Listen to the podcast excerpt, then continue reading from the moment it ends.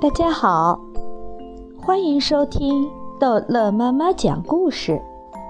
今天逗乐妈妈要讲的是《淘气包马小跳四个调皮蛋之蛋糕上的樱桃树》。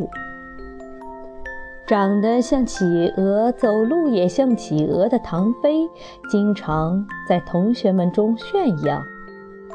他爸爸有五弟兄，地球上有七大洲，就有五大洲上有他爸爸的兄弟。他爸爸是老大，在亚洲的中国；他二叔在欧洲的德国；他三叔在北美洲的美国；他四叔在南美洲的巴西；他五叔在大洋洲的澳大利亚。当然，唐飞又特别说明。澳洲就是澳大利亚，澳大利亚就是澳洲。唐飞他们家有这么多亲戚在国外，所以国外的事情几乎就没有他不知道的。马小跳听唐飞讲了许多许多国外的事情：汽车、房子、汉堡、披萨、滑板、冲浪、门面大道等等等等。马小跳都没有多大兴趣，听过就忘。他只记住了一桩事情，那就是无论是哪个州的国家，小学生下午放学都很早，一般都是三点钟就放学，然后回到家想干什么就干什么，反正只干自己喜欢的事情。马小跳他们学校下午四点半放学，就已经。比外国的小学晚放了一个半钟头，放了学还不准你走，必须上代管班，就是在四点半到五点半这段时间，学校帮家长管学生，把学生关在教室里做作业，做完数学作业，接着做语文作业，做完了语文作业，如果没有其他的作业。就会做一些奇奇怪怪的事情，或者想一些奇奇怪怪的事情。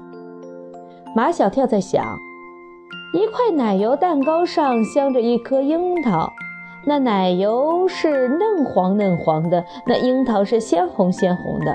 我是先把蛋糕吃了再吃樱桃呢，还是先把樱桃吃了再吃蛋糕呢？马小跳觉得。这个问题很伤脑筋。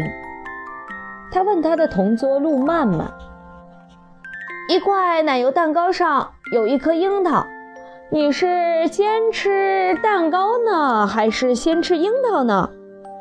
陆曼曼根本不理马小跳，他在一张纸上写了一行字：“不许东想西想，认真做作业。”陆曼曼把字条推到了马小跳的桌子上。真扫兴！马小跳真不该去问陆曼曼这个问题，他忘记了陆曼曼是秦老师派到他身边来管他的。这个问题问唐飞最好，在所有的事情上，唐飞最感兴趣的就是吃，最精通的也是吃，他不会拒绝马小跳这个问题的。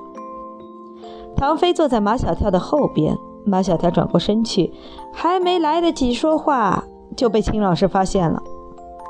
马小跳，你想干什么？哦，我想问唐飞一道题。问谁？秦老师以为自己没有听清楚。问唐飞。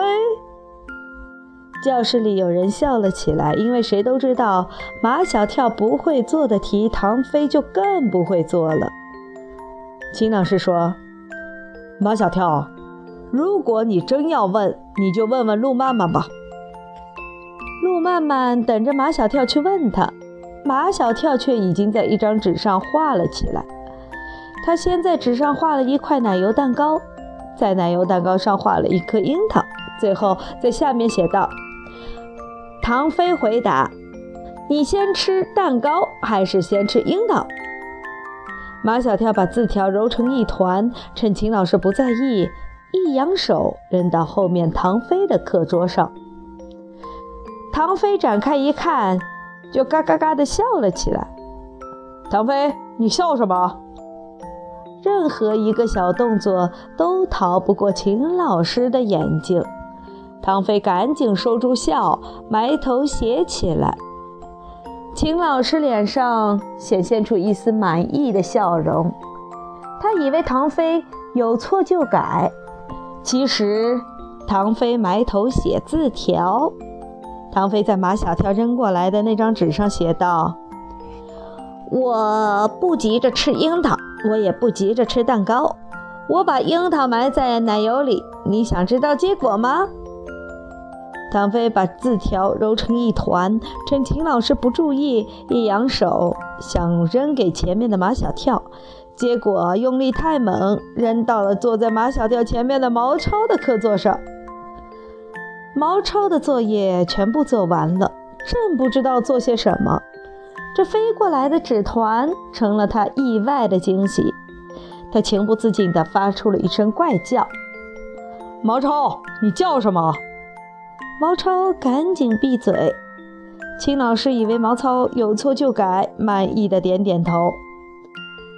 毛超在唐飞扔过来的纸条上画了起来。他画的是奶油蛋糕上长了一棵樱桃树，树上结满了红樱桃。毛超一扬手，把字条扔给了张达。张达跟他隔着两个位子。毛超扔的不是很准，张达只好站起来，才接住了那张纸条。张达，你站起来干什么？虽然秦老师这时候正给一个同学讲题，但他还是发现张达站了起来。张达赶紧坐得端端正正。秦老师以为张达有错就改，放心的又继续给那位同学讲题。张达在毛糙扔给他那张纸上画了起来，樱桃树上的红樱桃纷纷落下来，落在奶油蛋糕的奶油上。那嫩黄黄的奶油上镶满了鲜红鲜红的樱桃。张大一扬手，把字条扔给了马小跳。